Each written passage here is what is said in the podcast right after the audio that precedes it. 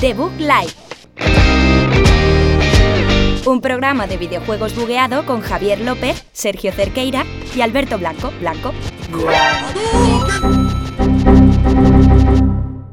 Hombre, Alberto, ¿qué tal, tío? ¿Cuánto tiempo? Sergio, ¿qué tal el verano, tío? Morenito, ¿eh? Estás bien moreno. Sí, a ver, sí, sí. O sea, si quieres tirarlo por ahí, porque, o sea, que, que estamos en noviembre, ¿no? Que, que ya el verano. Ya, pero. Sí, no, yo creo que, o sea, que me parece bien que traigas el tema por el tema de, de introducir los sketches de debug, ¿no? Que van a ir al principio de cada programa, pero que, que me vengas con que estoy muriendo en Ey, noviembre ey, y yo. Y chicos, chicos, que ha llegado Alberto, Sergio. Javi, Javi, ¿qué tal, Hola, tío? muy buenas. eh, bueno, estoy aquí porque es que tenía que venir. Ya ha pasado todo el verano y es que teníamos que volver. La gente pensaba que no íbamos a volver. Aquí estamos. Y no me vais a preguntar por lo que llevo en la mochila porque se mueve bastante. Hombre, es que a ver, vi- vi- vienes siempre con la mochila y se suele mover, así que no sé, ¿llevas algo especial? Y yo no suelo preguntar Bueno, si. pero ¿qué por si que llevo? O sea, si no, acaso. no, no suelo llevar que gente, ni niños, ni nada raro, ¿vale? Pero es que llevo toda la semana jugando al Guardianes de la Galaxia, pero toda la semana, o sea, no he parado. O sea, me lo pillé baratísimo, está en gaming, lo mejor siempre. Eh, y, y digo, ¿qué, es, ¿qué puedo adoptar? ¿Qué puedo coger yo que me guste del juego y traerlo aquí a debug? Porque, joder, traemos tazas, traemos eh, mandos de play, pero mirad, chicos, mirad, mirad esto, por favor, miradlo. Mirad, mirad qué precio. ¿qué es eso? ¿Qué es eso? Es un puto gato. No, no, es, Rocket, tío, es un mapache. es- es- le he llamado Ja- Javier, que huele, que huele raro, tío. Que es, es- Pero, pero, a ver, a ver, estos. Pero, Javier, que has traído un mapache al programa, tío. pero, pero no lo sueltes, pero no lo sueltes, que está viniendo. Chicos, que, que se pone muy nervioso, es ilegal. Oye, que le tengo la de la pierna, que le tengo la. Quítamelo. Rocket aquí. Rocket. Rocket. La última vez que pintamos, tronco. Se está comiendo la silla, se está comiendo la silla, tronco. No, no, no. El, el cable no, el cable, el cable del micro, el cable del micro no. Creo que no es buena idea lo de poner una pistola pegada en la espalda.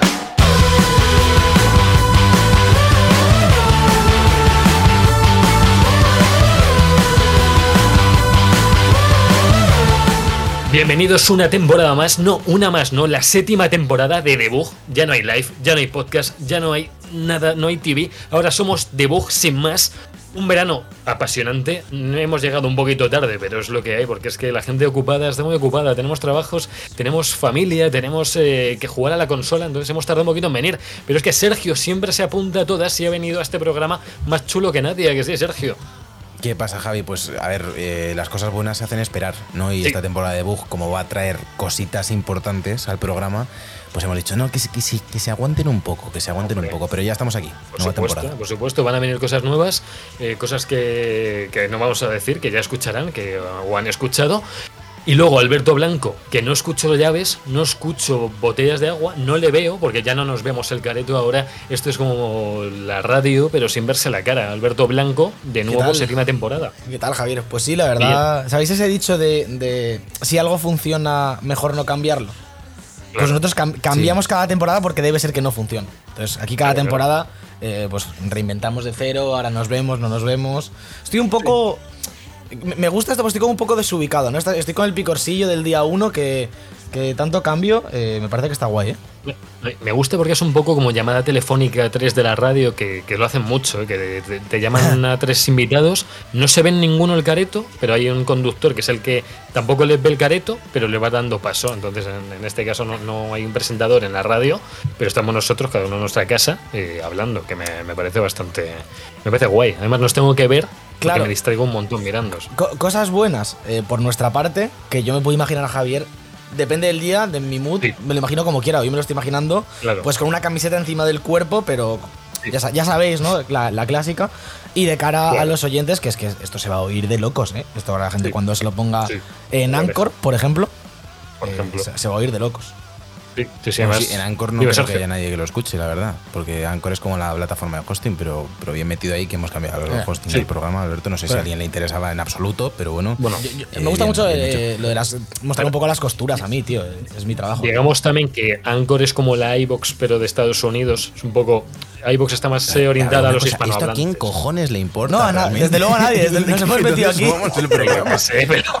Oye, po- ¿podemos dar también el usuario y la contraseña por si alguien quiere subir algún audio? Y bueno, si queréis subir lo que sea, bueno, yo que sé que era un poco mención, si estamos sí, hablando de iBox, o sea, yo que sé, que, que Anchor se dé a conocer Yo creo, que, yo creo que es más importante decirle a todo el mundo que el podcast se puede disfrutar en todas las plataformas Pues que siempre. ya se podía disfrutar antes, Ya, ya, ya. ¿no? En iBox también, eh, Sí, gente sí, le da sí. igual donde lo subamos. Sí, que se van a liar, Y, sí. eh, exacto, Javier. Vale. Y que la gracia de esta temporada es que el podcast va a estar más postproducido, como podéis haber visto al principio. Claro, eso y decir. podéis ver la grabación. ¿Me puedes dejar una Ah, frase perdón, a lo mejor, Javier?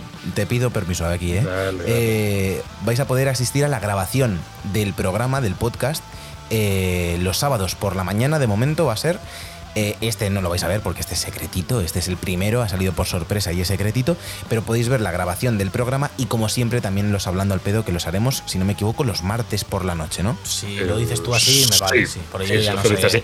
Yo, yo por un momento he pensado que Sergio había parado y estábamos eh, hablando entre nosotros, de ahí que te estuviera interrumpiendo. Pero Ah, no, vale. no, no hemos parado. No, No, es así, Ah. no es así, no. Ah, No. vale, vale. Como hemos pensado que a quién importaba Anchor, pues digo, bueno, esto se editará en post, porque como ahora se edita todo, como es la magia de, de la edición, pues bueno, no es- Ah, pero- nada, Yo he entrado simplemente para que no Vale, hubiera vale. 15 minutos de programa de vosotros dos eh, hablando de dónde subís los audios Yeah. cuando no habéis hecho ni vosotros eh, la cuenta de Anchor. Está, está bien Vale, porque, no va a haber Vale. 15 minutos de eso, pero hay 15 minutos de tú diciéndonos que no haya 15 minutos de Anchor. que Sí, No, sí, no ha sido así, sí, la no verdad. así. He comentado las novedades del programa, no ha sido así. No, no Claro, me claro. Cuando el comenta rumbo. Sergio ya son novedades, pero Alberto y yo no comentamos cosas Le he buenas. tocado, eh, eh, o sea, he tocado los temas que le interesa a la gente, que Vale, es ver vale. las grabaciones, bien, el hablando sí, al sí, pedo y todo eso, que la gente se lo preguntaba, tío. Sí, sí, No sí. tu mierda, macho. Es Sí. que Que tienes razón, Sergio. Es que yo solo es por picarte. Es que me gusta, me gusta. Es muy fácil. sí, no- muy no- fácil. No sabéis nada. Pero es que la cosa de ahora, y porque estamos cambiando de todo, es que lo que quiero saber es a qué hemos jugado esta semana o este verano o estos meses. O sea, Ah, esto va a ser así ahora, ¿no? Primero Esto va a ser así ahora. Pues, Perfecto, vale.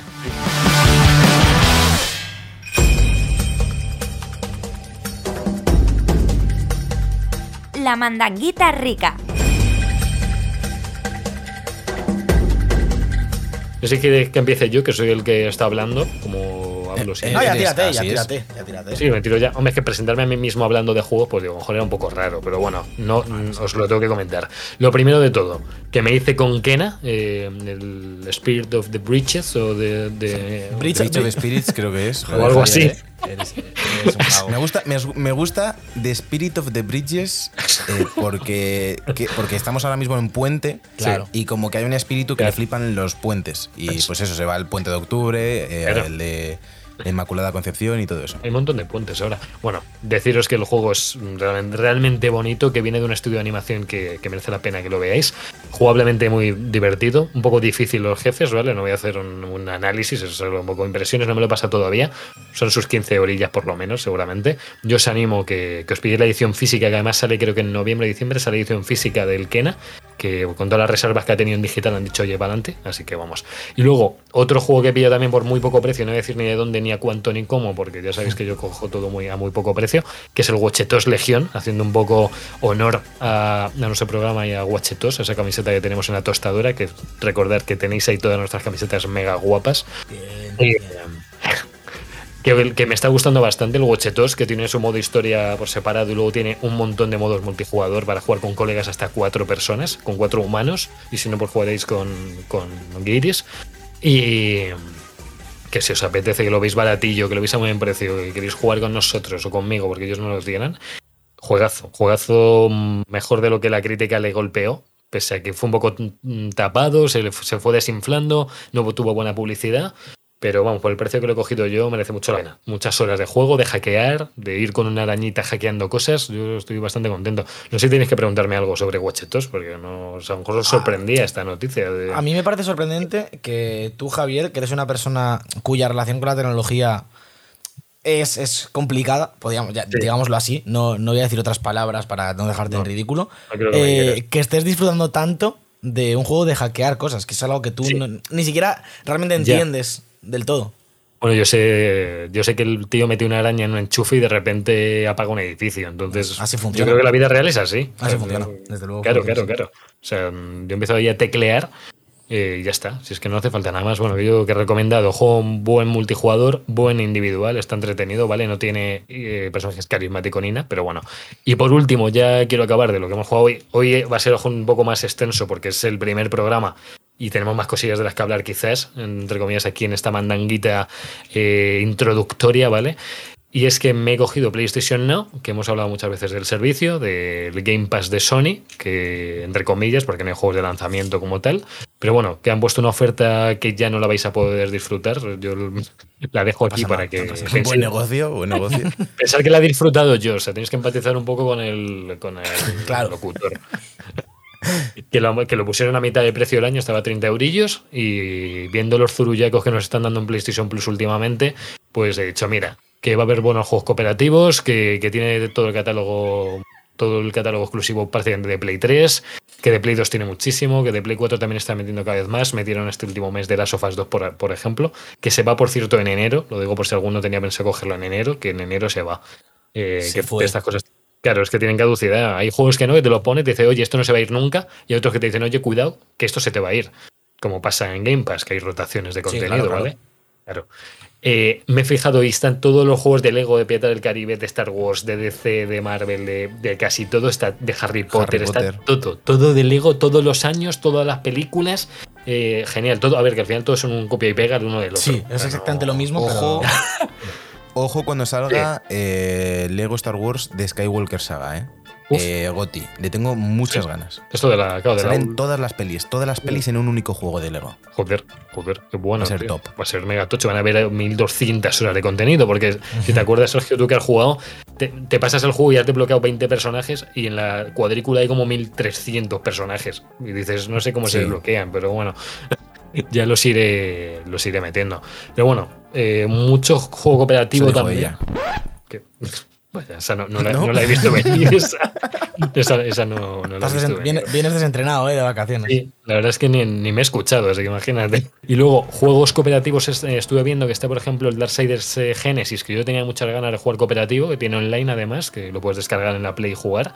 Eh, le- hay muchísimo juego de, de vista cenital, como el Dead Nation, el Alienation, eh, de, de estos de All- Domination. Domination, Elimination. Eh, sí, eh, todo. Iba a decir otra cosa, pero eh, no lo voy a decir. Pero bueno, están sus First Party, sus Ratchet, sus Infamous, sus Resistance. eh, yo la verdad es que estoy, estoy bastante contento. Han- le han dado un empujón tremendo. Parece que, que están dando juegos de mierda en el Plus para que la gente compre la oferta esta del Now, porque no entiendo esto. Buen negocio, ¿eh? Claro, o sea, te están dando durante los últimos 3-4 meses mierda gordísima y de repente PlayStation Now te lo bajan a 30 euros. Y dices, uy, vaya, no, pues no es tan mala idea, ¿no? Coger el, el Now también. Entonces, eh, bueno, hasta, hasta aquí mi parte. Yo os animo que, que si os gusta el juego por catálogo, tenéis colegas para jugar juegos cooperativos y esperéis que en el Plus den alguno y no los dan nunca, que os vayáis al Now un tiempo, que aunque no va a ser con la oferta que he disfrutado yo y con la que a lo mejor disfrutan Sergio y Alberto, que no sé si ustedes lo estarán pensando coger, no lo sé, eh, que vais a Yo hacer. lo tuve ya. Pero, ¿Y con esta ofertilla no te llama un poco? O- así? no, es que ahora mismo no tengo nada. Tengo muchas cosas pendientes y, Vaya. y no, no interesa. ¿Alberto? No, yo igual, yo igual. Eh, y además tengo el Game Pass, como tengo la, la Series X, sí que tengo el Game Pass mensual, en plan. Y tengo mil juegos, tío. Al final Vale, me meto en otro servicio de suscripción y tengo que dejar mi trabajo. No, no os disculpéis conmigo, ¿vale? Es, eh, disculparos con Sony, que es la empresa que, que financia. Esto. Yo creo que vas a comisión, ¿eh? porque te veo muy interesado. Sí. No, que- es que, es que hace como un año, que fue la última vez que probé la versión de prueba, o hace año y medio, no había prácticamente nada que me llamara la atención, tío. Y en cosa de un año o año y pico se han puesto las pilas muy fuerte. Pero mucho. O sea, de meterte los juegos que estaban a lo mejor hace seis meses en Play. O, o hace un año. O sea, hay juegos que dices, joder, ¿qué haces tú aquí ya? El de las sofás, ¿cuánto tiempo tiene? De las sofás 2 salió en, ju- en junio de 2020. Mm, Y estamos en. Bueno, ha pasado un año y algo, ¿vale? A lo mejor un poco más de un año. Pero que llama la atención, ¿no? Que este juego de hace tan top y de hace tan poco, entre comillas. Y que además que lo puedes jugar en PC si te descargas la aplicación en, en PC. Así que nada, chicos, hasta aquí mi parte. Alberto, puedes proseguir con tus juegos, puedes contarnos tu vida un poco. Mm, hostia, me queda un poco, un poco picueto, ¿eh? Con, el- con, este, con esta promo, ¿no? Eh, no pagada de, de PlayStation Now. Me queda un poco, un poco así. de Eh, momento. Sony, si quieres, si quieres patrocinar este programa eh, y pagarnos dinero, mm, ya sabes, nos escribes. Puedes.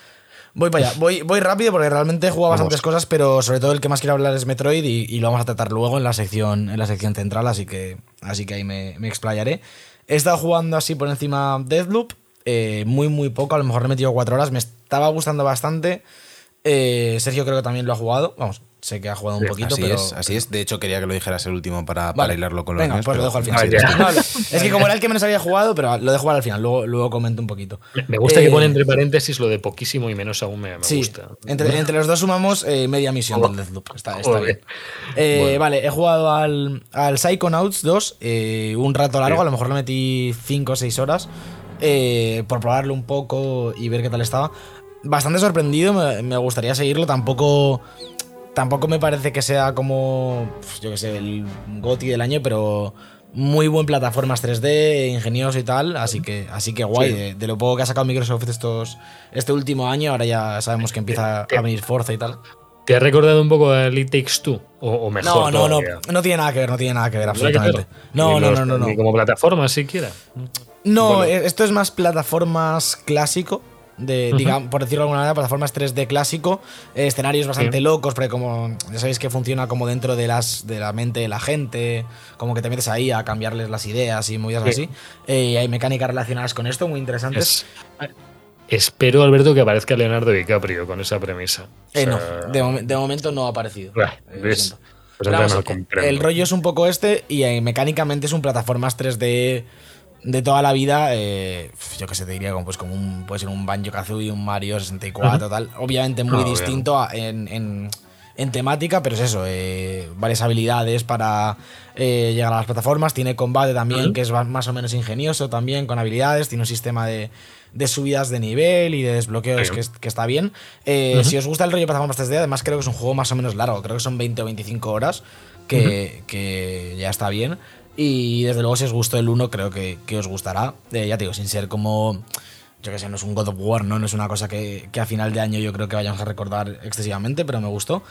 Luego estoy también, que lo tengo ahí empezado, y hasta sí que le, le quiero meter mucha caña, pero, pero es juego largote, el Tales of Arise, que, que lo pillé, os, lo comenté en privado Mm. en verano cuando lo hice, Sí. que, que tenía todos los juegos de Play 4 físicos, que ya no puedo usar porque tengo la, la 5 digital. Ujú. ¿Pero tú Los- qué quieres? ¿Qué? ¿Quitarle el puesto del colega del Tales of a, a Javier? No Bueno, me atrevería, ¿quieres no, no, no, no, no me atrevería, no me atrevería. Lo que sí me Bueno, gustaría es que si ah. algún día viene el colega de los tales, eh, poder mirarle, aunque sea un, Bueno. levantarle un poco la mirada, ¿no? Y Bueno, decirle, hola, la- yo sé. La sé un cosa, mi colega el de los Tails ahora es, va a ser el colega de los Trails, porque se ha puesto con una saga nueva que según me comentó mi colega Javi también, está metidísimo a fuego los dos. Se llama Trails, Trails of the of Cold Steel creo que era, Trails of the Cold Steel. Bueno, Trails No hace falta que te lo inventes, ¿eh, Javier. No, No, o sea, otro fregado, otro los fregado. juegos no los inventamos en el programa, ya venimos con eso hecho. Correcto. Pero vamos, sí, que, que bastante, bastante bien el Tears of Arise, lo pillé, vamos, me salió gratis vendiendo los juegos de, de, de Play 4 y, y uff, tremendo juego. Javier, ¿qué problema tienes con que venda juegos que ya no puedo usar? Cada vez que lo cuento, me haces el sonidito de- del sustito. El de- sonidito de- del no, consternado. del Si no- consternado. sé que no te has ido a la otra acera con el- la Series X, pero has vendido juegos de Play para comprarte uno de Xbox. Sí, Eso lo he me- hecho. me- me- lo, me- he hecho y soy feliz con ello también. Ya, ya, ya, no pasa nada. No pasa ¿Pero nada. solo sale en Xbox? o No, es están las dos, no. Pero, pero como yo eh, la Play la tengo digital y la Series X sí que lleva para disco y vendía los juegos, en vez de pillarme una tarjeta y tal, pillé- lo pillé directamente físico para Series X. Bueno. No, no tiene más, se ve guay, rollo. Creo que rinde igual en Play 5 que en Series X. Se ve muy guay, el juego es muy, muy bonito, el cel shading que tiene. El combate es una barbaridad. Ya lo comenté, lo comenté con Mm. vosotros, yo creo que, que ya había acabado La la, temporada. Cuando jugamos la demo, en la demo Sí. es como muy loco, porque tienes como muchas cosas desbloqueadas, pero es lo, un poco lo que anticipé cuando lo hablamos. Que si empiezas de cero, tienes muchas menos cosas y poco a poco lo vas consiguiendo y lo, lo entiendes mucho mejor y, y es brutal. Es un hack and slash el combate. Eh, literalmente es un hack and slash. Uy, Eh, No es tan. No penaliza tanto, digamos, el romper el combo como, como podría ser un God of War de los antiguos y demás, o, o un Sí. Antes Inferno, Devil May Cry. Pero la- Mm. el, el concepto de, de pegar, eh, esperar los cooldowns, soltar las habilidades, encadenar habilidades, todos los compañeros que tienes, que cada uno con la cruceta lo le puedes decir que haga su habilidad y sirven para cosas distintas. Una tiene un rifle que sirve para.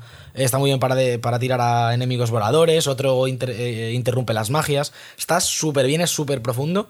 Eh, a nivel de historia mola. eh, al final. Los Tales siempre, siempre tienen buenas historias, esto sí que lo hemos hablado alguna vez y, y lo dice todo el mundo y lo poco que puedas jugar, pues se nota. Es, es muy clasicota la historia, pues de liberarse, eh, liberar mundos de, de tiranos y cosas así, pero mola porque los personajes son muy chulos y, y las relaciones que se montan entre ellos también. eh, así que guay, guay. Los escenarios, pues si os mola cosas como Xenoblade, por ejemplo, eh, Xenoblade Chronicles 2, los escenarios de este Tales os van a flipar, porque son súper bonitos. eh, Mundos semiabiertos, son, por eso, un poco como es muchos JRPGs que, que es- son varias secciones grandes, pero se van intercalando con secciones de carga y tal, pero carga toda leche en Series X, así que, bueno, bastante guay. Eh, este ya, si, si me lo puedo acabar, porque también son horas, eh, lo traeré, porque mere- creo que merece la pena hablar de él. Y antes de pasar a lo del Deadloop, eh, voy, a hacer, voy a comentar rápidamente aquí mi, mi nueva aventura en la vida, que es... eh, Bueno, pero lo, tengo- lo tengo- lo tengo que decir, ¿no? Lo tengo- hay que, hay que, Dilo, dilo, hay que dilo, decirlo. sí, Me he propuesto ser en- eh, no impactado.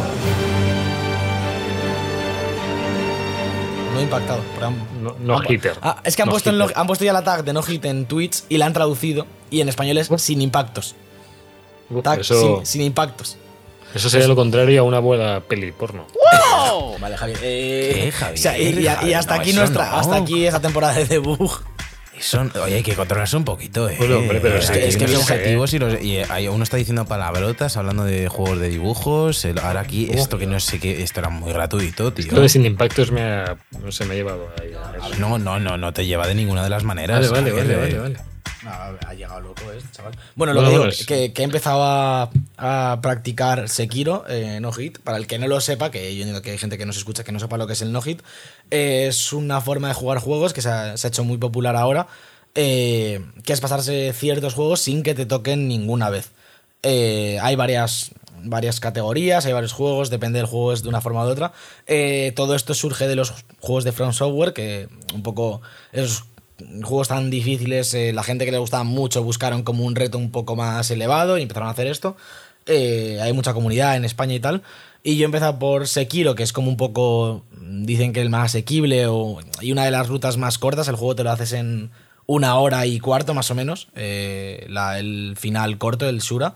Y, guay, cuando lo tengo un poco más trillado, que ahora mismo todavía ni me lo he acabado de, de mirar toda la ruta, cuando la tenga hasta el final lo empezaré seguramente a emitir en el Twitch de debug. Entonces ya, ya iremos informando en, no, en los siguientes programas, en Hablando al Pedo, por Twitter y tal, cuando empezaré a hacer esto, pero si queréis venir a verme eh, sufrir y no sacarme una no hit, igual que no me acabo los juegos, pues aquí está.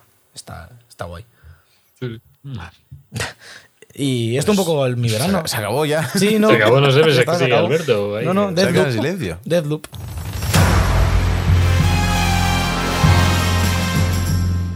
Eh, no sé si quieres decir tú algo de Deathloop, Sergio, o, o digo yo un poco mis opiniones, tampoco. Dilo tú, di, decir, di tú y ahora comento yo. Vale, eh, no puedo decir mucho, sí que lo, jugó- lo pillamos de salida, eh, yo personalmente estaba muy liado esas semanas y lo probé poco, eh, pero sí que lo que jugué me gustó bastante, mecánicamente creo que es muy bastante bueno dentro de lo que hace Arcane, eh, permite muchísimas formas de jugar, digamos, Eh, yo me esperaba algo más como...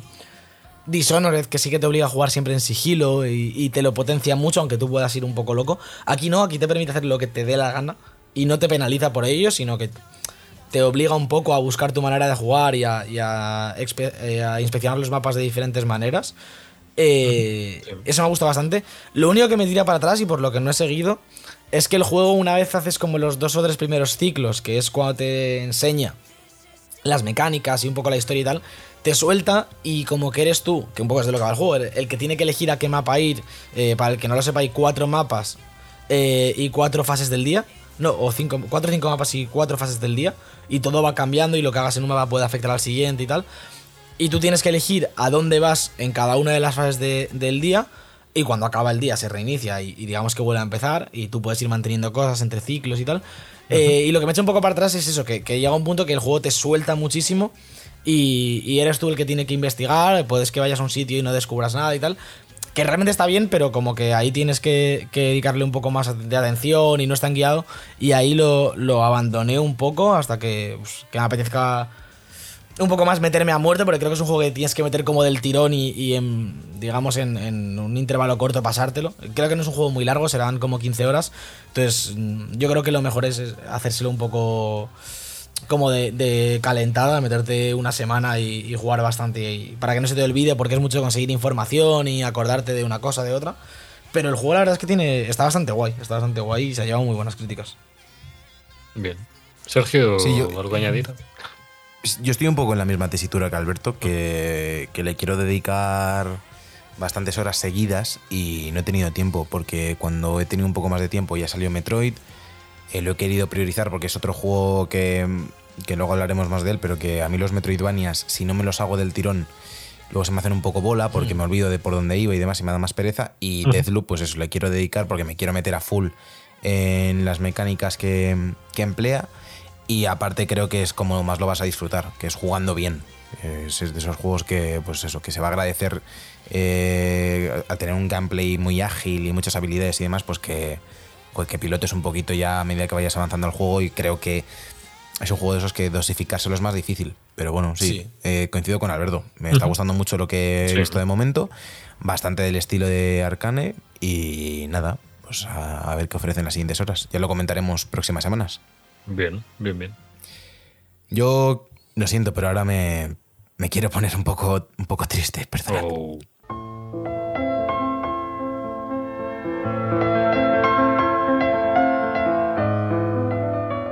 Estoy bien, perdón. Mm. Bueno, eh, han sido muchos años de debug, ¿no? No, no quiero ponerme, no, no os preocupéis, pero eh, No lo hago. Aquí habéis vivido mis aventuras de, de Leibar, eh, los que llevéis muchísimo tiempo, ¿no? Leibar. Si recordáis. Buenos, Sí. buenos Cada semana días, buenos comentaba- tiempos. Buenos tiempos. Cada semana comentaba que, Es- que estaba haciendo en, en- en el modo manager de Leibar y de- del FIFA. Estoy, estoy, estoy- estoy hablando del FIFA, perdona.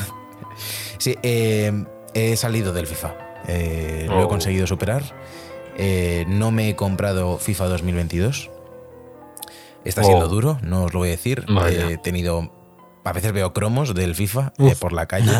Has intentado. Y- Sí, estoy- he, he Sí. intentado, Javier. eh, pues no sé, con la tarjeta de crédito y has dicho no, hasta aquí ya no, ya no, no vas a volver a quitarme mi, mi dinero, ¿no? O el PayPal. Exacto, O- exacto. Ha sido una decisión económica. eh, no, pero ahora en serio. Eh, no he comprado FIFA 2022 y noto que, Es que mejor. mi vida ha cambiado para mejor. Esto es real. Esto es real. O sea, no tengo ningunas ganas de jugar a Ultimate Team. O sea, sí digo, bueno, pues de vez en cuando pues me gustaría echar a lo mejor un FIFA con Javi o con Edu, de, Sí. con las plantillas actualizadas y demás. Mm. No estoy jugando al FIFA anterior tampoco, pero sí que me molaría, yo qué sé, pues jugar con el PSG de ahora, con Messi, lo Mm. que sea. Pero me- pensar en meterme en Ultimate Team, sí, construir la plantilla bien, pero luego pienso lo que era Food Champions, que creo que lo han cambiado y todo eso, y, terrible. O sea, no, no, no, no me reconozco. Ahora mismo, Sí, si, sí. si- si, por ejemplo tú, tú vas a un sitio y ves a alguien jugando al FIFA en una play, te tienes que dar la vuelta, rollo, y mirar a otro lado. Como la, la- lo- la gente que sale de las drogas, que luego ve, ve pues, eh, un cigarro o lo que sea, y es como, oh, lo necesito, no puedo mirarlo, o, o te sientes con No, yo les- fuerzas, te, te sientes con fuerzas. Les miro y, y asiento lentamente. Oh, Y sonrío un poquito. Vaya. Hago media sonrisa y, y asiento lentamente. Como Hombre. compadeciéndome de ellos. Esa decirte, Sergio.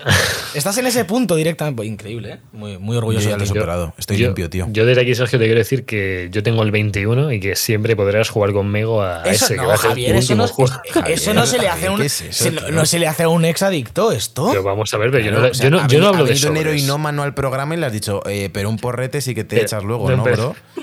Tú, tú tú tú si un amigo, un amigo tuyo deja de fumar, tú le llamas y dices, oye, mira, estoy orgulloso de que dejes de fumar, pero tengo una cajeta en casa si la quieres. No, no, esto sería como una cachimba. Esto es como la cachimba de la paz, Sergio. O sea, la cachimba no te va a hacer daño ni te va a Chimba de la molestar. paz. Javi- Yo te Javi, invito- de la paz no, no es un concepto viable. Yo, yo te invito a jugar en cooperativo a mi modo manager, que eso nadie te lo ha nunca te lo han dicho. O sea, eso no, no lo has hecho con nadie y es algo nuevo que podrías eh, hacer con, con tus amigos. O sea, Basta, basta, Javier, por favor, te lo pido. Este- me, sí, me estás sí, haciendo daño a mí. No sé si sigue hablando del FIFA y me estoy preocupando. Sí. Eh, He sustituido el campo de fútbol por el negro asfalto Uf. de, de Fórmula 1 2021, otro juego de, Joder, que ahora es de Electronic Arts. Yo entré y no Vaya. era, pero debe ser que me siguen. Sí, sí, sí, sí. Tienen tu y como salió, como salió en verano, no había comentado nada de la nueva entrega. Eh, la primera, como decíamos, de, de la mano de Codemasters con Electronic Arts, de este nuevo camino que han emprendido después de, de la compra de Sí. Codemasters. Y la verdad es que de momento se nota que ha sido bastante continuista con la entrega anterior. Eh, ha mejorado los gráficos, versión de Play 5. Ujú. eh, eh, está muy bien que puedes jugar con la versión con tus colegas que tengan la versión de Play 4. Sin, o sea, tú eres de la de Play 5 y el otro es de la de Play 4 sin movidas de bajarte también la de Play 4 ni nada de eso. Eso va muy bien. Muy buena comunidad. Han metido un modo que sería como lo que fue el camino para FIFA, pues en Fórmula 1, que está bastante bien. Se llama Breaking Point. Eh, y luego, pues eso, el contenido de siempre. Eh, lo que me está gustando es que están metiendo más contenido con actualizaciones periódicas. Han metido, por ejemplo, el Red Bull blanco que corrió eh, hace poco. Si no me equivoco, fue en. Se me ha olvidado en qué carrera era. Iba a salir para la de Suzuka de Japón, pero al final fue en otro circuito. Eh, puede ser que la de Circuit of the Americas. eh, y lo han metido en el juego. Han metido Imola, que no estaba, por ejemplo. Mm. Eh, metieron también el circuito del Gran Premio de Portugal, que tampoco estaba de salida. Y están metiendo cosillas. Y Sí. lo que no me gusta es que han quitado algo del 2020 que estaba muy bien, que era eh, una colección de coches clásicos de Fórmula 1 con los que podías correr, entre los que estaba el Renault de Fernando Alonso, de cuando fue campeón del mundo, y muchos otros más. Pero lo han quitado, tío, y eso me molesta muchísimo y espero que lo traigan en nuevas entregas. Pero de momento muy bien con Fórmula 1. Estoy también jugando ahora a Death Rally. Estoy intentando aprender a, a pilotarlo bien. Me quiero montar también los pedales porque sabéis que compré vo- volante y pedales el año pasado en el que lo comenté en el podcast y tengo una movida que se me mueven un poco los pedales y estoy viendo a ver qué hago aquí para que no se muevan de la mesa cuando juegue. Los puedes, Así los puedes bien, taladrar pero- al suelo, ¿eh? Los- o poner cemento. es, es lo mejor que puedo hacer, la verdad. Y jamás me arrepentiré. Y, y me estoy preparando para Forza, que sale ya. Bueno, si estáis escuchando el programa en, en formato podcast. Bueno, este, es- este sí o sí lo estáis escuchando en formato podcast, así que. ¿Te imaginas que, no, que, alguien, Forza. que alguien lo está emitiendo en directo en, en Sri Lanka? Me, me preocuparía Es, bastante. y, posible. y eso, y preparándome para muchas cosas de coches que me gusta mucho también porque hace poco, eh, off topic, Javier nos dijo eh, a quién mierdas le gustan los juegos de conducción o así dijo, como... ¿Ah, sí? Ah, bueno. Sí, lo dijiste hace poco. Ah, por lo del Forza, no, que no, que, que me parecen bien, pero a mí no me venden una consola, fue lo que dije. O sea, a mí el Fórmula 1 no me vende una consola.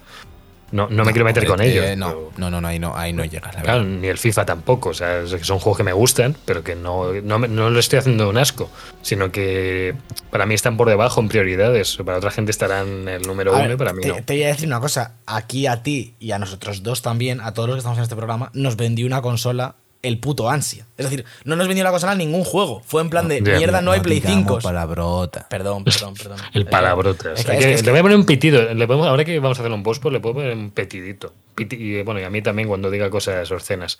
que son que es todo el Entonces, rato. es todo el rato. rato. o sea. Va, a estar en Morse el programa. Sí, sí. Bueno, joder, es una nueva forma que nadie ha descubierto de hacer todavía un podcast y lo petamos. O sea, y, los, y todos los sordos. Uy, eso sí que, ahí sí que hay que poner pitido. Vámonos a las noticias cuanto antes porque, porque esto, está, esto está mal, ¿eh?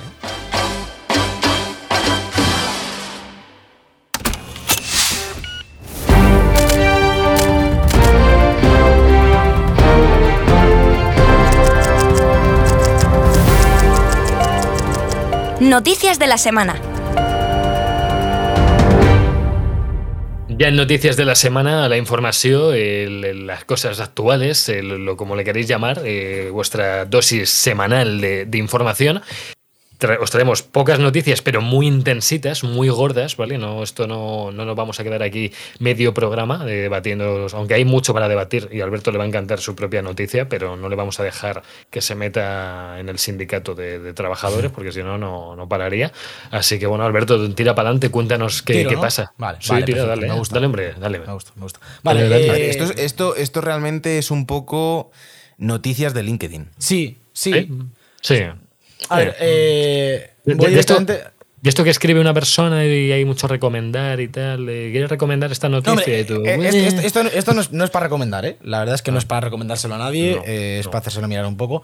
Vamos a hablar luego de Metroid Dread, que ya os adelanto que, que es juegazo y que nos está gustando bastante y demás, eh, luego Oh, sí. analizaremos. Pero lo Vale. que, a, a raíz del lanzamiento de este Metroid, los- como sabéis, lo ha hecho Mercury Steam, una de las, bueno, probablemente la empresa, el desarrollador de videojuegos más grande en España. Eh, tiene, bueno, ha hecho vari- varios títulos como, eh, ¿cómo se llama este? Space Lost, el Castlevania Lost of Shadows. Space Ujú. Lost era el que antes se llamaba de otra manera, me parece. Bueno, Sacaron el Lords of Shadow, el Lords of Shadow 2, el State of Fate este de 3DS y luego el Y- remaster del Metroid. Correcto. El Metroid Sí. de el Samus Returns de, de 3DS, que, que también tuvo bastantes críticas. Bueno, son gente que, que sabe lo que hace. Y ya desde hace bastantes años, eh, ya habiendo rumores y, y diferentes informaciones de que eh, no tienen las mejores prácticas para con los trabajadores de, y, y la gente que, que trabaja dentro de la empresa. Eh, todo esto ha explotado, hay varios artículos. Yo me estoy fijando en uno de Vandal, eh, que es el primero que salió, eh, de, de Fran Matas, que, que la verdad es que se describe bastante bien. Hay otro de Marta Trivi de Anaid, que también eh, se mete mucho en, en harina con entrevistas y demás. Resumo Sí. un poco el, el titular que, que vino, que vino a explotar todo esto: es que había gente, bastante gente que salió diciendo que ellos habían trabajado en, en Metroid Dread y que no salían en los créditos de- del Bueno. final. ¿Vale? Que, que a priori parece un poco como algo, algo que no importa mucho, pero hay que entender que mucha de esta gente eh, habían trabajado en un juego tan, con- tan gordo como Metroid Dread. La única forma que tienes realmente de acreditar que has trabajado ahí es aparecer en los créditos y de cara a buscar nuevos trabajos y, y en videojuegos que hay mucho eh, mucho empleo temporal, de cargas de trabajo, trabajo seis meses en un juego, me voy, lo que sea.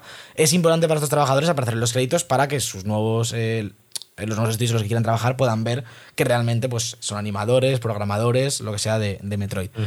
Eh, mm, hablando con Mercury Steam y haciendo entrevistas, como digo, eh, eh, en todos estos artículos, eh, se ha sabido que Metroid, que, uy, que Metroid, que Mercury Steam justifica todo esto diciendo que eh, la política del estudio exige que cualquier persona debe trabajar en el proyecto al menos un 25% del tiempo de desarrollo total del juego para aparecer los créditos eh, finales. Aunque a veces hacen excepciones cuando se habla de aportaciones excepcionales. Esto es bastante grave también porque, eh, aparte de que, de que hay gente que ha trabajado más del 35% y que no está, la persona que artista 3D que reportaba todo esto dice: Yo estuve ocho meses trabajando allí, no llego a los nueve, que es el 25% del desarrollo, porque fueron tres años, por tanto no, apare- no aparecen los créditos. Son ocho meses de trabajo eh, a jornada completa en un juego para luego no eh, ser acreditado por ese trabajo.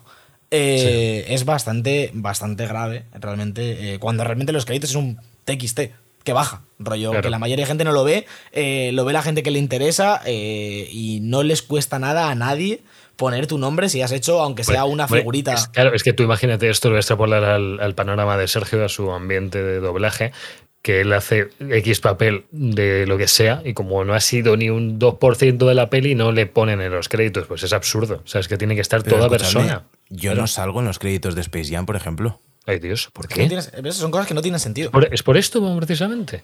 Porque no sacan todos los repartos de doblaje, sacan como Joder. las, no sé, 10 voces que suenan más. Es cierto. Y yo, por ejemplo, no salgo ahí.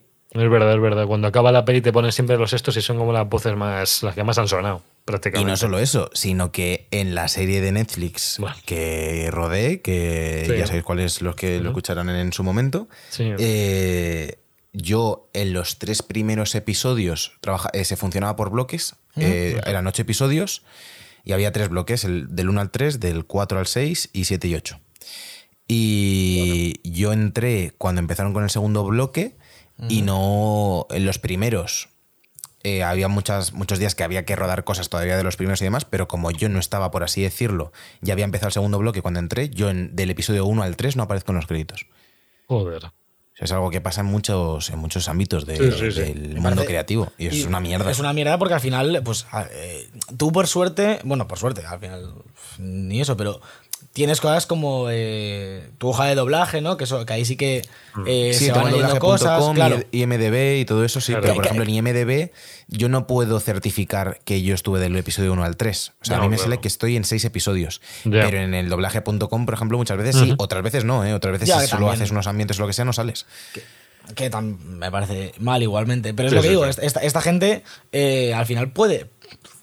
Hay empleo tuyo que puede depender de esos ocho meses eh, tú puedes llegar a una entrevista y tiene trabajado ocho meses en Metroid Dread y digan, no, perdona, eh, me he mirado los créditos de, del juego eh, y no apareces. Eh, no, me puedes estar mintiendo, tal. Entonces al final es, es algo que, que a la gente le importa. Y más allá de esto, que es un poco lo que, lo que destapó toda la polémica, han salido más informaciones de, de Mercury Steam.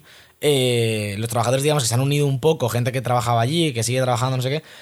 Y han salido varias informaciones que son bastante graves. Una de ellas, por ejemplo, es que eh, cuando tú mm, trabajas en Mercury Steam, te ponen una cláusula en el contrato que exige que cuando tú te vayas, eh, des un preaviso de 42 días laborables. Joder.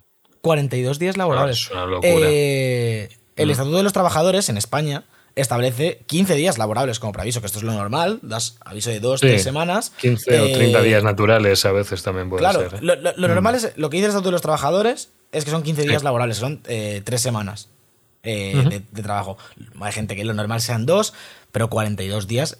Es que no es ni legal hacer esto probablemente en, en- en un contrato de trabajo. Lo que pasa es que la No. gente obviamente no conoce ese tipo de cosas. Cuando firmas un contrato, más eh, si te dicen que vas a trabajar en Metroid o algo así, que te hace ilusión, eh, no tienes esto en cuenta hasta que, por ejemplo, esta persona que se llama Roberto Mejías, que, que reportaba esto eh, en las entrevistas, eh, no se dio cuenta de esto hasta que se tuvo que ir. Eh, tuvo que abandonar sin dar estos 42 días porque tenía un trabajo que necesitaba entrar con, con, pues, con Sí. 15 días, eh, eh, de- que es lo normal, y le impusieron una sanción económica.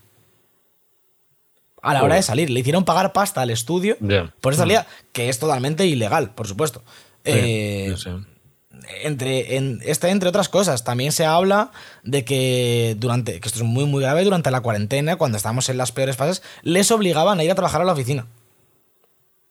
A todos ellos. Eh, No sé. sin, con medidas de seguridad, la única medida de seguridad me parece que era unas mamparas entre los puestos de trabajo que ni siquiera aislaban completamente el puesto de trabajo. Eh, se habla Mira, también. mira, no- Sí, sí, Sí, no, sí, no, no, no quiero meterme más con el estudio, más de lo que estás sacando tú, pero eh, todo el tiempo que llevan haciendo el Riders of the Broken Planet, que es- ha sido de las mayores patatas que he visto en los últimos años, eh, y que estén detrás de todo esto además, eh, no habla muy bien, por mucho que estén con el Metroid y les haya salido muy bien, sea el, mejor el juego mejor valorado español, sus propios proyectos mm, son una patata increíble, más allá de, de lo que... Porque Castlevania era una adaptación también y Japón estuvo detrás de ellos. Sí, y en Metroid sí. igual. O sea, cuando ha estado detrás Japón o detrás Nintendo, lo que sea, les ha salido buenos juegos, pero claro, porque, porque estaban muy marcados por Bueno, directrices, aquí, por aquí- tampoco, tam- tampoco, tampoco mezclemos, en este caso, Metroid Dread es un muy buen juego, aparte de que Japón haya Claro, estado claro. detrás. Eh, Sí, eh, los trabajadores que han hecho eh, Metroid, Mm. Castlevania y demás, son gente que, que obviamente se ve que tiene talento y que lo hace bien. Aquí Claro, el problema claro. que hay son los señores con traje que hay por encima, digamos, eh, lo- lo- los directores. De hecho, hay dos nombres, no los tengo aquí, pero hay dos Mm. Sí. personas. Se habla de que si no le caes bien dentro de la empresa a X persona, te mueven, te pueden mover de equipo, te tratan peor eh, dentro de la empresa. Es decir, hay un amiguismo con los jefes y demás. Eh, también se habla en el estudio de, en el, el- en el artículo de Anaid de Marta Trivi de que imponían sanciones, eh, castigos a los trabajadores de si un trabajador se quejaba de, de algo, eh, le movían a un equipo, le quitaban de Metroid, por ejemplo, le movían a un proyecto secundario eh, y le apartaban del trabajo que llevaba haciendo meses. Cosas así, durante la cuarentena, durante la pandemia, cuando les obligaban a ir, les quitaron los microondas en la oficina diciendo que no se fiaban de que los fuesen a limpiar y no podían comer caliente en la oficina a la que les estaban obligando a ir Joder, en plena pandemia. Es decir, hay Uf, eh, alegaciones bastante, bastante graves sobre, sobre el Sí. estudio eh, y sobre la gente que lo dirige, que bueno, ahora han salido a la luz Mm. y veremos qué respuesta puede haber por parte de, de la gente de Mercury Steam, pero bueno, lo que digo, Sí. es bastante grave.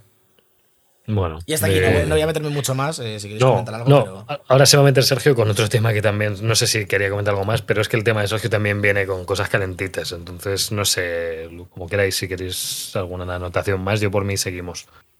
Yo creo que, que hablando de estudios ejemplares, lo mejor es que hablemos de lo que está haciendo CD Projekt, que ha retrasado todas las actualizaciones y contenidos de DLC de Cyberpunk 2077 hasta 2022. Ujú. Esto incluye también la actualización para Play 5 y Xbox Series XS de eh, The Witcher, Witcher. aparte de, de Cyberpunk, que por lo visto eh, se espera que llegue en el segundo trimestre de 2022. Joder.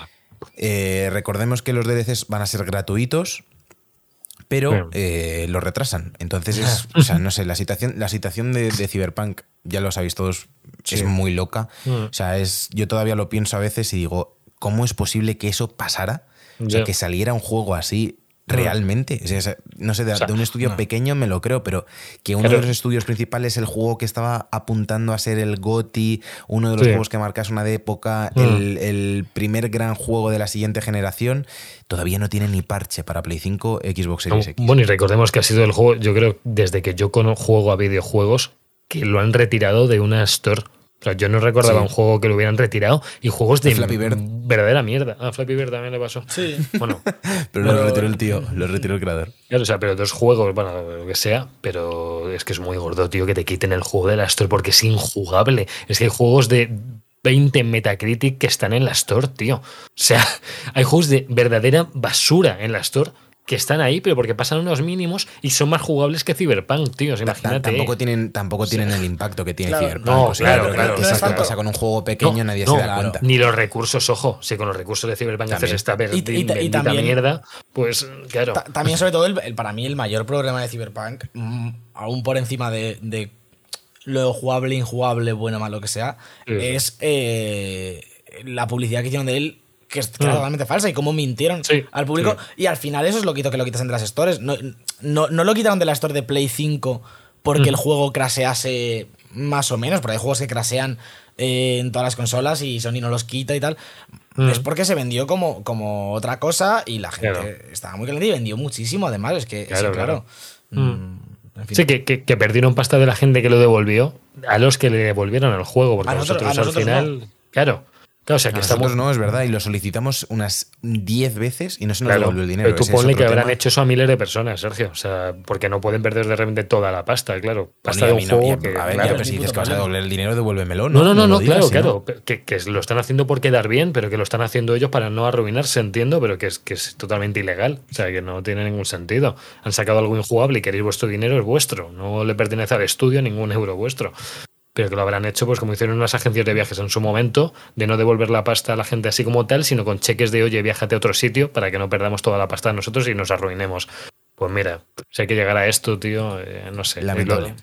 Y Lo, lo de The Witcher, pues bueno, pues bien, que lo saquen. No, es que eso, es que eso ni me importa. O sea, de The es Witcher, que- bueno, es que, es no, que- no tenían ni por qué sacar el parche de The Witcher 3 para Play 5, pero no, bueno. no, como tienen pocos fuegos que apagar. es pero como bueno. meterse en, en, dispararse un poco en el pie, porque vale, me parece bien que Sí, lo saques, porque. Witcher eh, vende mucho y le gusta a mucha gente y la gente lo va a comprar en Play 5 eh, Mm. y mucha gente que lo tenga en Play 4 lo que sea lo va a jugar, vale. ¿Por qué lo anuncias sin tenerlo listo para luego retrasarlo con Cyberpunk y sumar más eh, mierda a la montaña? Retrasa Cyberpunk y, y no sé, no te, Sí. no te metas en The Sí. Witcher, no sé, no entiendo. No entiendo pero bueno. totalmente. Eh, más Bueno. estudios eh, que la lían. Siguiente, Y Javi. bueno, otro estudio muy grande que la, que la lía es Sony, porque nos, eh, nos trajo hace poco, hace una semanita, esto lo escucharéis ya más adelante, pero bueno, en el mes de octubre hubo un State of Play, eh, porque no va a haber dos el mismo mes, ya os lo aviso. Eh, nos sacaron un State of Play de 20 minutillos, que no había ninguna expectativa, porque últimamente no la hay, porque pues bueno, a ver qué sale. Eh, la gente decía Silent Hill, Metal Gear, como siempre, eh, nos hacemos unas películas brutales, pero esto luego no, queremos que salga Andrew Garfield y Tobey Maguire y todo, pero eh, a veces las películas eh, no las creamos los aficionados. Entonces eh, sacaron un poquito de todo. eh, una especie de spin-off de Let It Die que se llama Deadverse, que es un multijugador para Play 5, Play 4, para 2022. eh, sacaron un poquito más de We Are of OFK, que es de un grupo de, de indie pop muy conocido, por lo visto, que está basado en esa banda, que también anda un poquito más. Una actualización gratuita de Booksnacks, que se llama de La Isla del Gran Snacks en castellano, ¿vale? Eh, es totalmente gratuita, ¿vale? No, no hay que pagar por esto. Eh, el juego lo dieron en el Plus, fue de- del primer juego de Play 5 que dieron. Luego sacaron un poquito más del Five Nights at Freddy Security Breach, que es un juego así un poco de miedo. A mí me dio muy mal rollo los, los muñecos estos Uy, mirando. sí, da, da un miedo. Sí, sí. Es sarcasmo, pero. Da, da- da miedo que eso salga en 2021, es lo que da miedo. Sí, en diciembre va a salir. Luego anunciaron una beta abierta de King of Fighters eh, 15, que no sabía que había 15 juegos de esto, pero hay un montón para los que gustan los juegos de pelea. Para 2022 también se va para allá. Luego un juego de kart mega cutre que se llama Kart Rider, que ni idea. Eh, luego el Death Door, que es un juego que ya salió en PC, según me comentasteis vosotros, que yo no sabía, pero que ahora va a salir en 2021, ahora en noviembre, en vista cenital. Esto es de, de espadas, de esquivar, eh, no sé, de- no, no sé ha salido esquivar, en vez de esquivar, pero me, no sé, tiene buena pinta. Una especie de transistor, una especie de vista cenital, que no sé, tienen un nombre estos juegos que ahora no me sale, es un hack and slash, ¿no? pero hack and slash en vista cenital. Mm, no, un poco, ¿No? Parece un poco a Bueno. RPG y demás, pero bueno. Luego el nuevo Star Ocean de Divine Force, que también se ha anunciado, que habrá que hay gente que le encanta esto, pero bueno, es otro nuevo. Mm, Creo que no es remake ni remaster de nada, creo que es eh, juego nuevo de- por el 25 aniversario. Luego un juego que va a entrar en, PlayStation Plus en este mes de mierda que ha habido, que ni lo vamos a comentar, que es el Fear Class Travel, que es un juego que, que va a entrar directamente en el Plus y en la Store. Luego ya sacaron un poquito más de Little Devil, de Little Devil Inside, que es el indie que más ganas eh, se le tiene ahora mismo. No han sacado fecha tampoco. Mm, Ha sido un tráiler bastante explícito. Se ha visto un montón de circunstancias, el mapa, se ha visto eh, que había diálogos por todos lados. se ve muy bonito gráficamente, pero no hay fecha. No sabemos, eh, no sabemos si es porque no va a salir en 2022 o porque no pueden decirlo. Pero bueno, que ha sido un State of Play muy de indies, ni una sola sorpresa, nada gordo. La gente decía que para esto que lo anuncien por Twitter, porque habría tenido el mismo impacto, yo creo. O sea, porque no estuvieron ahí a miles de personas mirando. Vale que ellos no prometieron, oye, vamos a sacaros un pedazo pepino al final de la conferencia. Pero no sé, ¿vosotros tenéis alguna expectativa con esto o sin más? Mm, yo digo lo mismo que digo en todos los State of Plays, eh, movidas de Xbox, Nintendo Direct, lo que sea. Eh, si no tienes nada que enseñar, no hagas un evento. Eh, met- mete estas mierdas en el blog de PlayStation, en el Little Sí. Devil Inside, guárdatelo un mes más y lo haces cuando Claro. tengas un State of Play que merezca la Mm. pena, no sé. Eh, lamentable. Sí. ¿Tú, Sergio? ¿Alguna percepción? Hombre, yo como lo habían convocado, por así decirlo, con tan poco tiempo, pues mm, no me esperaba mucho. Pero bueno, también te digo que para lo que hicieron casi no hagas Ya, nada. Sin más. Que se esperen ya, ¿no? A los Game Awards, que yo creo que es donde se tienen que guardar un poco la chicha, que vienen en nada, vienen en un mes y medio, los tenemos ya, ¿no? En, sí, mes y diez diciembre. días. O sea, claro, claro, es que estamos ya a finales de octubre. Eh, bueno, a finales de octubre, estamos en noviembre. Estamos en- a 1 de noviembre y en un mesecillo tenemos ya Game Awards. O sea, que este, este State of Play sobró totalmente. Me ha flipado Javier, tío, que no, o sea, claro, esto es en diferido ¿Qué pasa? y ha dicho, estamos a 1 de noviembre, no estamos a 1 de noviembre Claro, ni claro. siquiera, o sea, Ah, ¿no? es como... ah, no, 31. estamos a Ay, 31 de lo octubre, he leído mal, Javier. chicos, perdón, lo he leído mal en mi reloj. Eh, mi reloj me ha engañado, es un reloj digital y a veces eh, hace cosas raras. La tecnología. Eh, vamos a olvidarnos, vamos a olvidarnos de esto y vamos a hablar de eh, la sección central, que en este caso son Metroid y Guardianes de la Galaxia.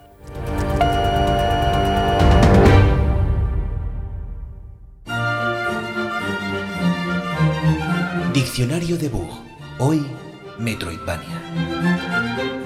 Dícese del género de videojuegos, heredero de títulos como Metroid o Castlevania, en el que el jugador es obligado a recorrer un mapa laberíntico repetidas veces para acabar enfrentándose al jefe final, habitualmente situado en la primera habitación que visitó.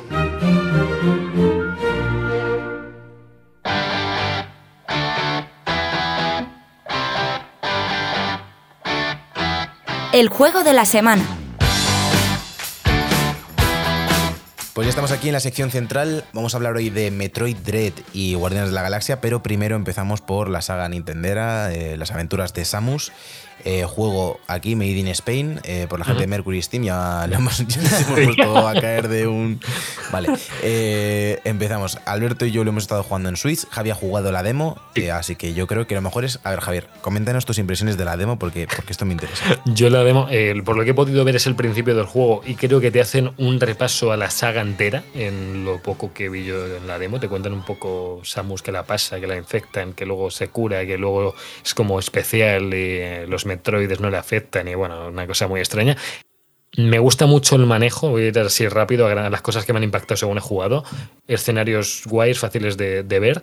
Hay que estar muy atento a todo porque hay muchas cosas ocultas y no te enteras y te quedas pillado porque no ves eh, que hay que dispararle una pared eh, y me ha pasado varias veces. Eso es así. Eso pasa, sí, eso pasa. Hay que yo voy disparando a veces porque sí a las paredes, por si acaso. Sé, sé que Sí. es una demo, pero... Fun- funcio- funciona así el juego, eh, tiene, ¿Ah, sí? tiene esa mecánica, sí, sí. Ahora, Claro. ahora es play luego, si te fijas muy bien, sí que se ve mejor, ¿vale? Pero a veces tienes que disparar por si acaso. Y siempre que piensas que el juego está roto, es que tú estás haciendo algo mal. Que eso también suele pasar mucho en los Metroidvania. Que dices, no, no, si era por aquí, ya, ya, si era por aquí, pero es que tú no estás viendo lo que hay que hacer.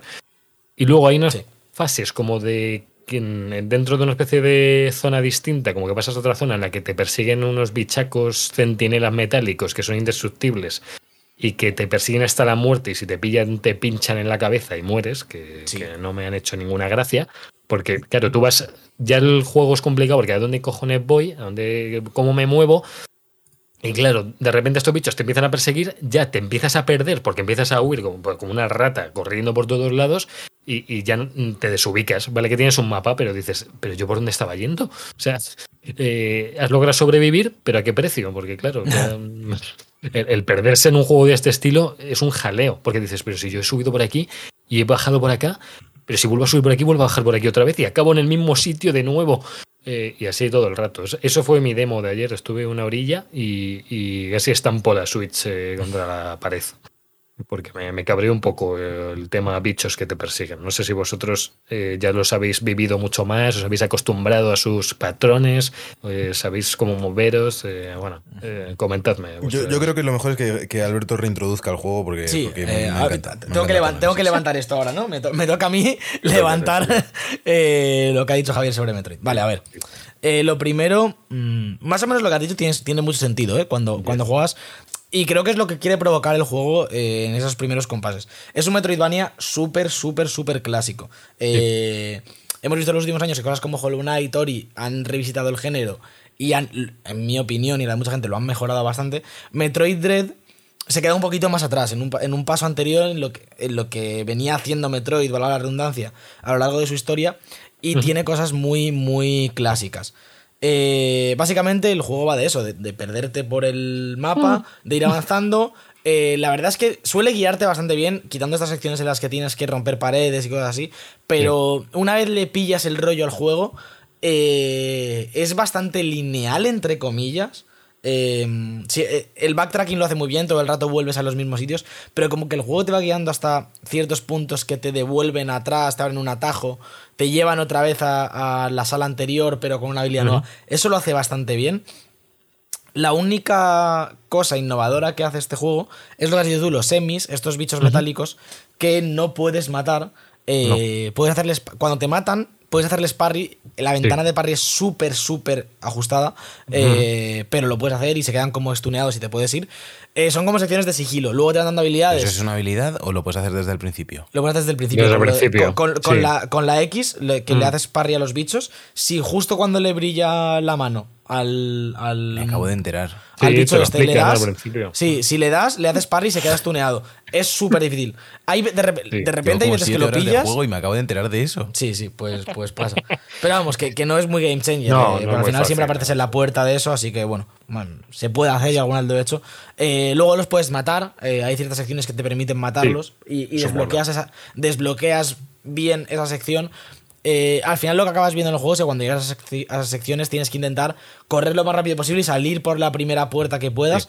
Que normalmente el diseño de niveles es tan bueno en Metroid, en mi opinión, que la puerta por la que sales es la Mm. Sí. por la que tienes que salir. Y puedes Bueno, seguir avanzando. Bueno, eso, eso- puedes claro, liar. eso- eso es lo que piensas, eso es lo que piensas siempre, te- pero. te- a lo que me refiero es que el diseño de niveles es tan bueno que tú, Sí. Yendo corriendo para huir del bicho, sueles salir por donde tienes que salir. Te puedes liar. A mí nos ha pasado a todos, te lías, acabas en el punto de atrás, haces un lío y pierdes media hora buscándote. Me ha pasado un par de veces. Es parte de- del género y es parte de, de jugar Hollow Knight, de jugar Ori, Mm. de jugar todo ese tipo de juegos. Pero creo que es muy, muy inteligente en su diseño de niveles. Y así como pinceladas, para mí es lo más importante de Metroid. El diseño de niveles es excelente y como decías Sí. tú, el control, el control da Sí. mucho, mucho gusto. Es un poco raro cómo disparas, porque tiene lo Sí. típico de, de pulsar L1, te quedas parado, sale el láser y puedes apuntar, para, porque como es en 2D, Bueno. para tener un poco de precisión.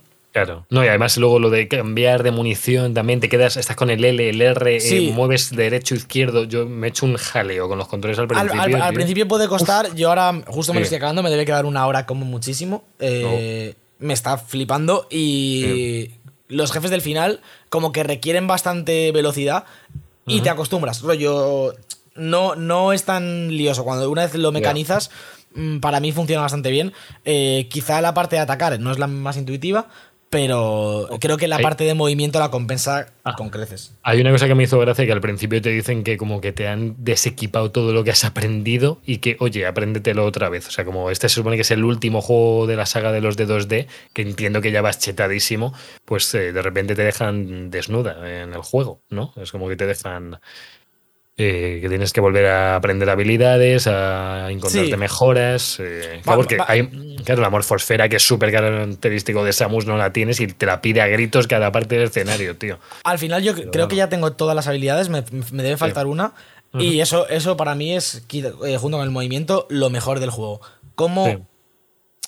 hace esa progresión de habilidades para que al final seas mm, súper fuerte y, y te muevas a toda leche por todas partes?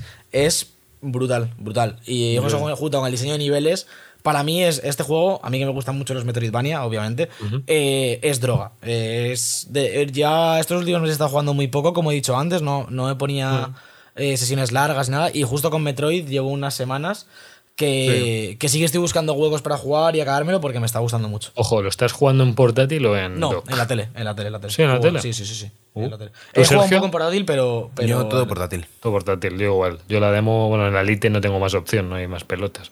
Pero eh, sí. Sí, No sé, a mí es que estos juegos en 2D me llaman el Ori también, eh, entonces, el Shovel Knight, yo creo que son juegos más de Super Meat Boy, Nuclear Throne, todos estos juegos son como más de portátil, yo lo, lo he pensado siempre. O sea, no, la gente dice, no, es que con el ratón puedes manejar mejor a donde miras. Pff, No, pero No no, sé. tiene nada que ver con el ratón aquí. Yo, No. yo juego en la tele, pero ya, ya, ya. me gusta jugar en grande, verlo todo más grande y como al final estoy jugando en casa, obviamente si, pues, si me fuese de viaje lo jugaría en portátil, pero teniendo mm, la tele justo ahí delante, pues lo pongo ahí, juego con el mando Pro, que además está de puta madre. Bueno, no vayas a, ven- a vender el Dread, va a haberte otro juego de Xbox, no te equivoques, no, de, lo, de lo carátula. tenemos, lo, tenemos, lo tenemos digital, Ah, Javier. Aquí. bien, mejor así, así evitas tentaciones. Me gusta.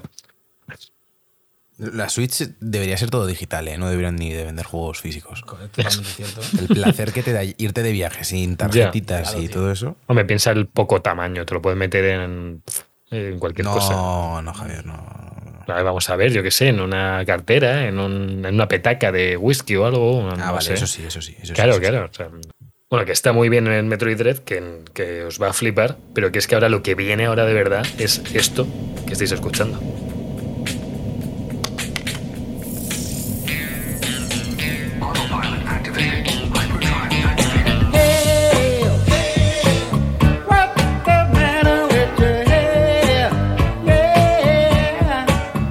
Guardianes de la Galaxia, eh, temazo, temón, te, temacaco. eh, esto es solo el principio. O sea, mm, el videojuego trata de disparar, pero va a haber una música de narices. Si os gusta el heavy, si os gusta el rock, si os gustan los clásicos, es vuestro juego. No es un SingStar, ¿vale? No es un Lips. El no tienes que cantar. Tampoco, ¿no? ¿no? Bueno, sí, sí, Sí, que tiene heavy heavy, ¿eh? tiene, tiene, Sí. tiene, tiene Moldy Crew, tiene Accept, cosas así, creo. Sí, no entiendo Pues nada de lo que ha hecho Alberto, pelis, pero ¿no? sí. En las pelis no hay Motley Crue ni nada de eso. No, no, pero en el videojuego sí que se han puesto un poco más cañeros, ¿eh? Desde el principio, además. Sí que. sí Alberto me puesto- puede responder. No, no, quiero que me responda Alberto. Alberto, ¿me puedes que- responder o, o no me hablas? Es que no Pero- habla. ah, pero me estabas preguntando a mí lo de las pelis. Sí, sí. Ah, pues, vale, vale, es que no, no sabía que yo ahora era experto de, de banda sonora de Guardianes. No, las pelis es como más rock, rock clásico de los 80 y tal, Sí. pero por lo que tengo entendido, vamos, no juego al juego, he visto un poco de, de gameplay y tal, y visto opiniones y análisis y tal, y creo que, que en los cómics Star-Lord es como súper super heavy metal, el colega. Mm. Sí, sí, sí. No, es- es- y además lleva una chaqueta que pone Star-Lord detrás, que supone que es de un grupo que se llama así. Que no- yo no tengo ni idea si existe. Ahí estoy Solo perdidísimo. moto. Solo moto es mi grupo. ¿Solo moto? Solo moto. Hecho, no- me gusta porque no lo va a entender absolutamente nadie nunca. Esa gracia que acabas no. de hacer, solo no, tú y yo. vale. Solo tú y no, yo. la verdad es que no la puedo pillar. Esto es humor, es humor interno dentro del humor interno. O sea, es humor Es interno. me- interno. meta, meta, ¿eh? O sea, es algo que no voy a pillar yo, no vais a pillar vosotros, pero van a pillar ellos. Y bueno, a lo mejor hay alguien más que le ha conocido la anécdota esta. Bueno, eh, os pongo en situación. Este Guardianes de la, de la Galaxia viene por parte de Eidos Montreal, que son los que hicieron los Deus Ex, ¿vale? Entre, entre otros juegos. O sea, el, el sigilo les mola. Los juegos en tercera persona mezclas con primera lo- los, han hecho bastante. Han hecho más cosillas que yo ahora mismo no, no sé si alguno de vosotros dos me podéis rellenar un poco más. eh, pues que seguro que me estoy dejando alguno tocho. Eh, O te busco mientras hablas, pero vamos. Claro, no- claro. No, es que me suena que hicieron alguno más que se dio alguna castañita así un poco. Me, cono- me suena uno que, que no salió nada bien de esta gente. Que ahora me lo vas a decir y voy a decir, ah, este era. Bueno, el caso. Juego, juego en tercera persona.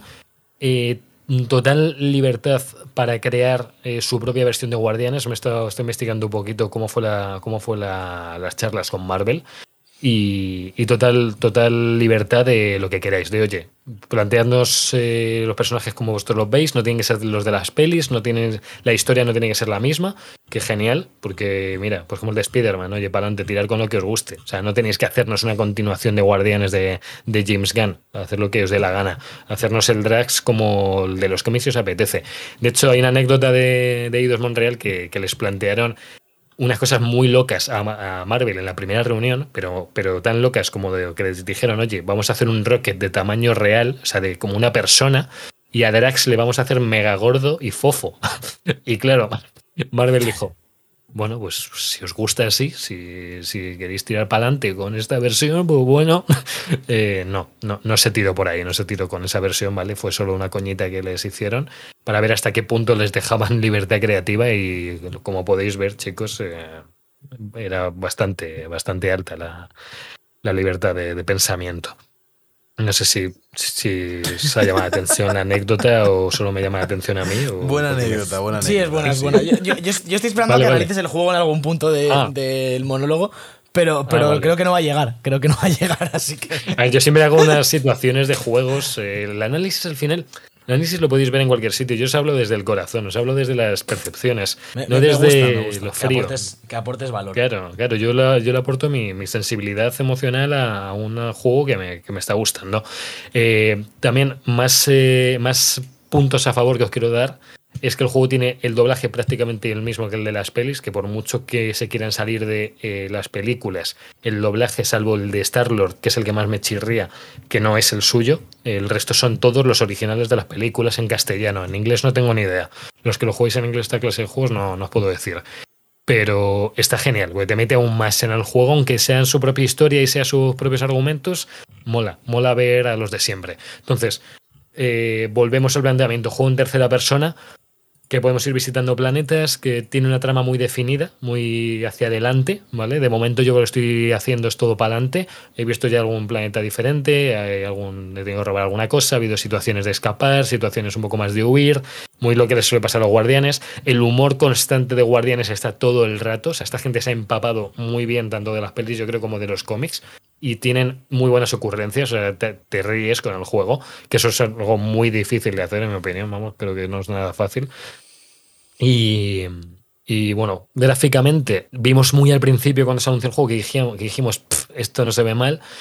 Y ahora mismo creo que está como de estandarte de Nvidia con, la, con el RTX, que, solo, que se lo han metido y le iban a meter el DLSS, bueno, le iban a meter un montón de cosas. Y está un poco como, de estándar de, oye, mira, esto se ve de narices en ordenador. Y en ordenador, que es donde lo estoy jugando yo, mmm, ninguna pega, ni de FPS ni de, ni de nada. Va, va como un tiro. En consola, por lo que he visto de análisis también, eh, va bastante fluido. Si me encontré con algún buguillo, ¿vale? Si me encontré algún bug raro. De hecho, no sé por qué el mapeo que hay en, de botones en ordenador está, está inverso. Por alguna razón no me pone bien el mapeo del mando de Xbox, sino que me lo va alternando entre las teclas del ordenador. Se le va la olla de vez en cuando y tengo que tocar el ratón para que se quite. Eh, no sé si es un fallo que habrán arreglado ya o no, pero me pone un poco nervioso. Cuando ves la X es la Y y cuando es la Y es la X. Y te lía el cerebro bastante. Pero bueno, sí, es raro. Eh, pese a haber más personajes, solo puedes controlar a Star-Lord, pero luego con Star-Lord puedes, puedes, dar diversas eh, directrices a tus personajes. Cada personaje tiene un poco una fortaleza, una no debilidad, pero sí que, por ejemplo, Groot retiene a los enemigos, eh, este Rocket hace como daño de dispersión, eh, Drax les quita a bichos que son más invulnerables, les quita esa invulnerabilidad y les hace más débiles a tus ataques, y luego está... Esta, la última que se me ha olvidado. Eh, la hija de Thanos, Gamora. Gamora. Gamora. Que, que, hace ataques letales. Que se hace buena combinación con Drax y ella, pues hace ataques eh, asesinos, muy, porque ella es una asesina, es la asesina más mortífera del universo, su, supuestamente. Y todos tienen sus comandos de, de, acción. Luego hay una cosa que a mí me encanta, que ya la veréis, eh, pero bueno, la comento así un poco, que es cuando muere toda tu crew, cuando mueren porque pueden morir, pueden debilitarse, eh, hay un momento de motivación en la que tú como Star-Lord tienes que motivar a tu equipo y te pones un temazo de, de lo que toque, de, te digo, de rock, de heavy, de lo que sea. Y claro, tienes que darle como un discursillo, que es una frase, te da a elegir una frase u otra y tienes que motivar a tu equipo para volver más fuerte que nunca al combate. No sé, me parece una mecánica que no había visto nunca en un videojuego y me ha parecido bastante curiosa. No sé si los japoneses habrán hecho algo antes de esto, pero es mola, porque luego es donde el combate está sonando el temazo que, de esta misma cinemática, está, está guay. También eh, deciros que te hay opciones de diálogo, siempre puedes responder con tiempo a una cosa u otra, puedes apoyar a un personaje o a otro, eh, puedes elegir esconder algo o no esconderlo en diversas mm, partes, el guion va cambiando dependiendo de tus deci- decisiones, no es Heavy Rain, ¿vale? No es Beyond Two Souls, no es un juego que tus acciones te vayan a decir, oye, se van a acordar de esto, bueno, eh, es posible que se puedan acordar un poco, pero no, no con tantísimo impacto, yo creo. No sé, el juego está muy está, está muy sólido, es un juego muy sólido. Yo no esperaba, mm, me esperaba un poco truño, yo de hecho pensaba que se le iba a pegar y no se le ha pegado el juego. Así que eh, os animo cuando baje más de precio, quizás en consola o en que Johnny Stein Gaming lo pilla a 36, 37 euros. No quiero hacer publicidad a esta gente, pero bueno, que decir que, que está muy bien. Y, y animaros que a los que os guste Marvel, a los que os guste el espíritu de Guardianes, que, que os tenéis que venir para acá, que ya solo por la banda sonora os lo vais a pasar genial. Vamos, no, el juego no es muy largo, además no es un Tales, no son 50 horas, son a lo mejor sus 15, 20 horas. Y, y animaros a, a jugarlo. No sé si Sergio Alberto tenéis alguna duda o tenéis curiosidad por el juego, tenéis. ¿Os llamaba la Ah, yo- atención? o- Ah, yo, Yo, no pensaba tenía que iba a ser un bodrio, ¿eh? Claro, yo no tenía nada de ganas, nada. Ya, nada. Y viendo los análisis, lo que has comentado y tal, que es como Sí. una aventurita Sí. linea- lineal, más o menos corta, ¿sabes? Que pues serán 8 o 10 horas. Po- eh, poco más. sí. Así ti- tirado para adelante. Me da más ganas eh, de eso lo Mm. dices, de pillarlo, pues si lo meten en Game Pass o si sale barato, lo dan un mes con el Plus, que seguramente acabe llegando aquí a unos meses, algo de eso. Eh, Darle cuando no haya nada, Mm. sí que tiene que La cosa es que la cosa que yo ya he visto, que me lo estoy imaginando por los análisis, que ha subido de precio. En estas plataformas Bueno, ha claro. subido. Lo vi y digo, coño, ha su- ha subido unos 7 pavos o 8. Y esto salió también muy barato, ¿eh? Yo digo, lo vi a 36 euros, me pareció poquísimo. Pero digo, bueno, pues no pasa nada. Pero que el juego va a tardar en darse porque ha salido mucho mejor de lo que la gente esperaba. Ha tenido su 80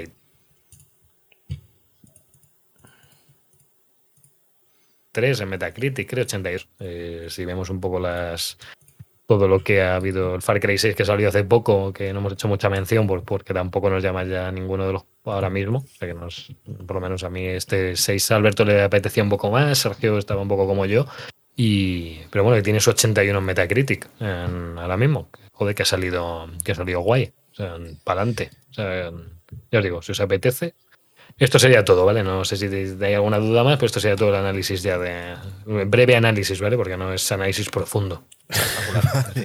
Vale, no entramos en análisis profundo. Pues nada, pues es que vamos un poco regular de tiempo. Yo ya. Sí, vamos reguleros. Lo llamo ya tiempo diciendo, vale, va, eh, es que es que es que cargáis todos los programas, es que es imposible. No, no se nos, no se nos puede dejar solos No, aquí. con tres noticias ni con una y media, yo creo, ¿eh? Es que es. Nada, el, próximo programa eh, eh, sin escalete, cuando pase una hora se corta solo, en plan, estemos donde estemos. Sí, así. Vale, ¿o- ¿os viene bien que hablemos de los lanzamientos de la semana o eso tampoco? A ver, a viene mí- regular, pero mi, lo a- vamos a hacer, ¿no? Mi agenda está bastante libre, ¿eh? como para que puedas meterlo.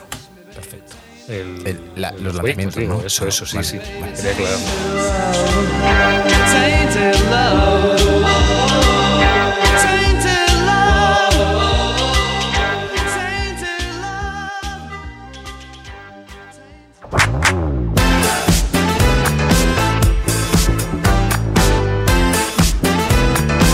Los jueguicos.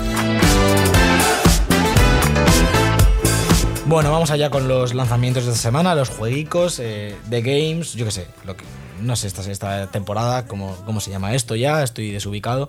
Eh, cambios importantes de esta temporada, voy a decir los juegos eh, que sepa que son, ¿vale? Eh, los juegos que no sé qué son.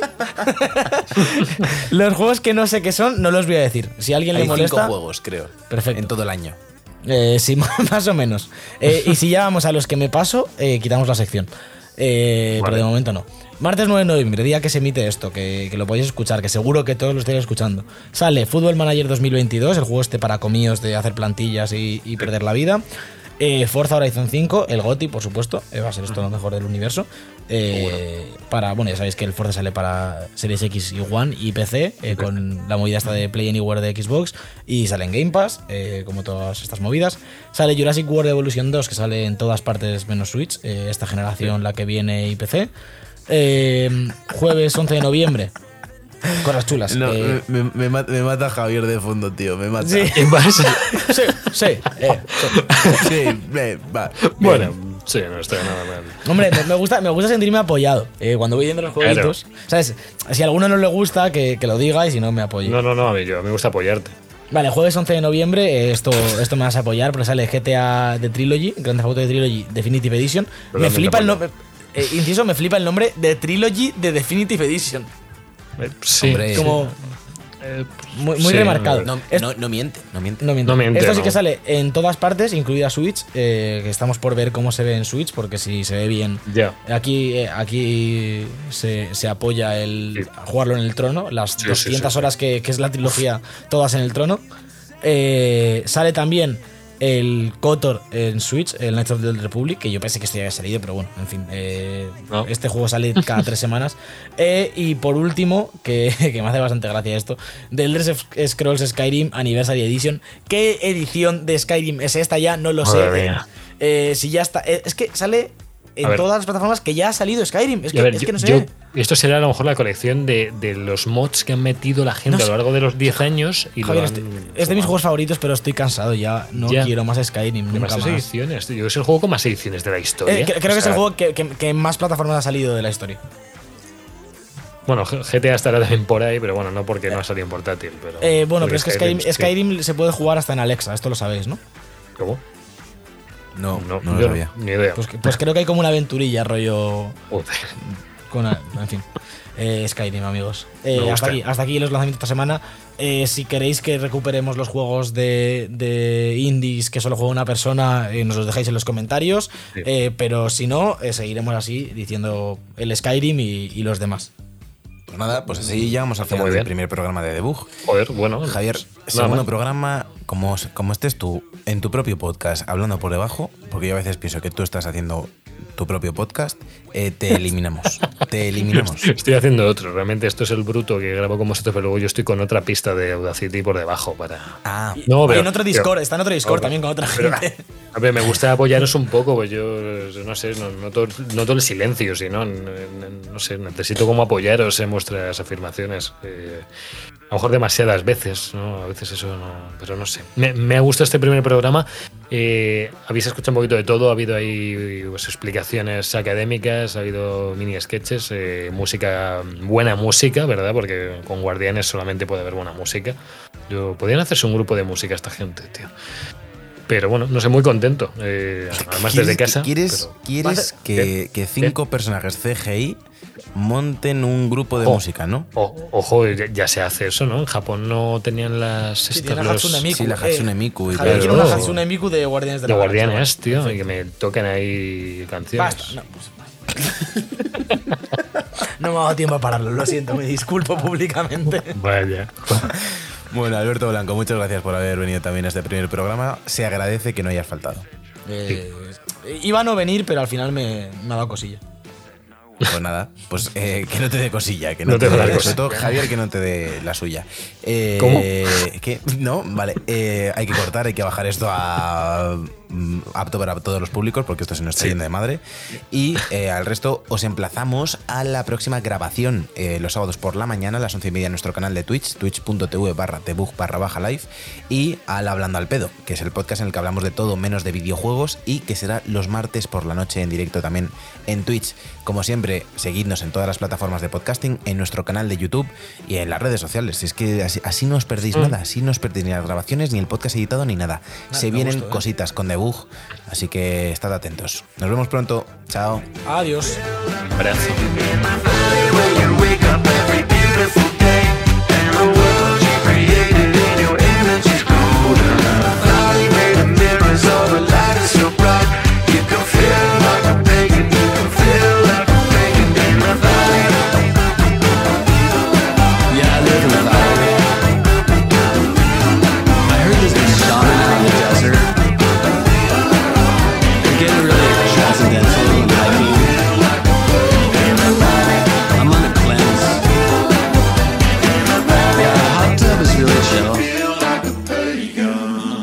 Debug Live, un programa de videojuegos bugueado con Javier López, Sergio Cerqueira y Alberto Blanco.